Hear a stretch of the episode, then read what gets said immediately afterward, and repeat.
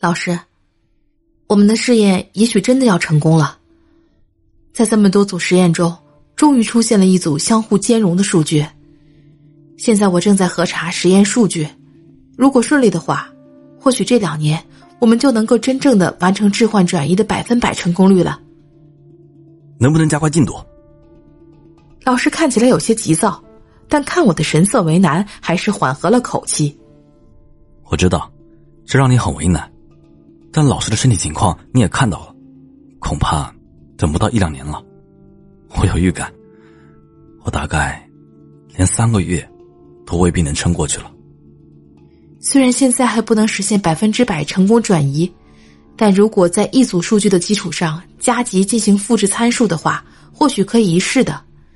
以老师的 DNA 为基础，复制的克隆体也已经成熟，婴儿在这一两个星期就会诞生，这会大大的降低转移排斥率。哦，对了，这是接受安乐的同意书，需要老师您签字。我将协议拿出，但在临交给老师时还是犹豫了。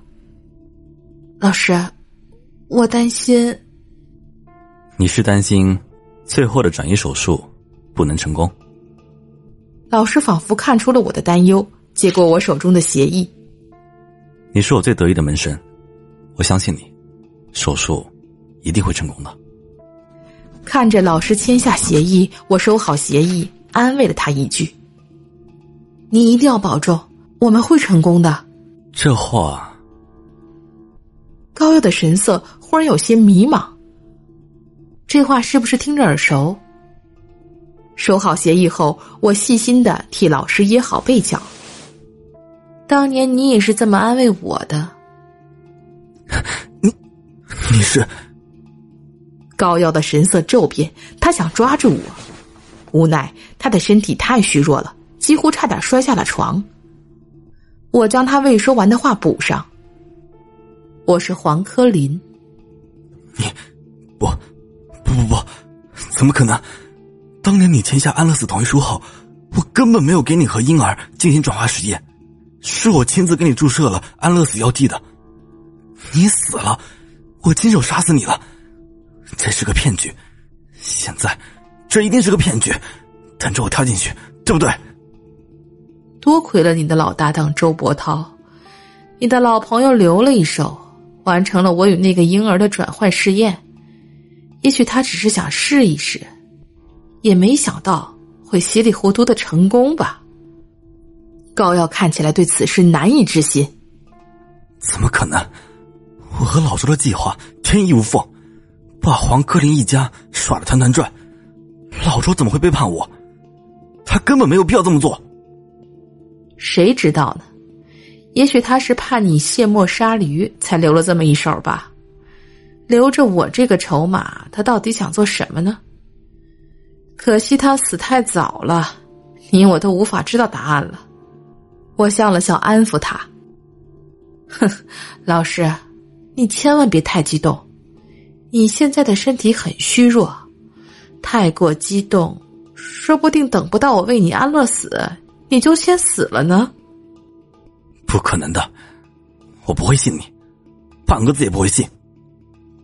高耀说出口的话虽然斩钉截铁，但眼底却是一阵盖过一阵的迷茫。如果，你真是黄克林，这么多年了，三十年，整整三十年，你为什么不报复我？为什么不公之于众？唉，那三年的婴儿休眠期结束，等我的意识被激活时，一切已成定局。那个时候的 Colin 集团已在你的掌握之中，我说什么也不会有人相信，相反，还可能被当成疯子丢进你的那个疯人院或者是孤儿院呢。好在，说到这儿，倒是让我的情绪有些低落起来，长叹了口气，顿了顿，我这才松了口气，又将收好的协议远远在高瑶面前晃了晃，抽出其中一张。啊，你已经签署了了同意书，将名下股份转移那个婴儿的遗嘱也是你亲笔签下的。啊，老师，有一件事我没有骗你，佛陀计划真的实现了。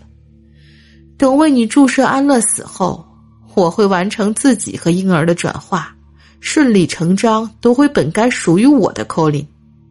说实话，现在的这具躯体也还年轻力壮，我还真有点不舍呢。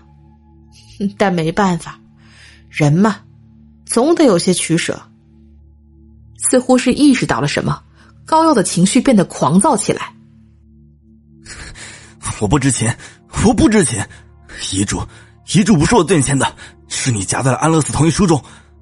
不，不，连安乐死同意书都不是我自愿签的，是你逼我的，逼我的。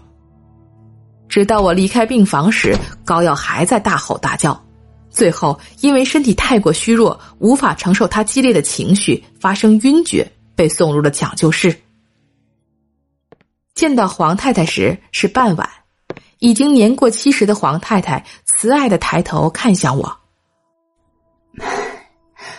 李欧啊，你来看我了。”我将一枚微型镜头交予黄太太。妈妈，高耀亲口承认了以佛陀计划欺骗黄先生进行谋杀的事儿。我在实验室里也收集了高耀这些年的犯罪证据。您终于可以公开为黄先生讨回公道了。黄太太拨弄佛珠的手轻轻一顿，终究没接过我手中的微型镜头，只是低头垂泪。谢谢你，李欧。该是我谢谢您，让我以黄丽欧的身份将我抚养长大。黄太太点了点头，良久才开口问了我一句：“佛陀计划真的成功了吗？”我笑了。以最温柔的方式安慰眼前这位老太太。没有，他从来也没有成功过。黄太太似乎是松了口气，见黄太太不再说话，我知道她是累了，便又关心了几句，让她好好休息，便打算告辞。临出门时，黄太太在身后叫住了我：“李欧啊，你知道。”什么是西方极乐世界吗？我有些不解。皇太太笑了。很多年前，柯林也问过我这个问题。我告诉他，极乐世界无苦痛，无病无死。这些年，我一直在思考这句话。我想，我是说错了。哪有什么极乐世界呀？如果有，我想，或许就是现世了。当下我们所生活的这个世界，我有些没听明白。黄太太又笑了。总之。佛陀计划从来没有成功过，我就放心了。否则，世界将大乱了。一念成佛，一念成魔呀！有些人会成魔的。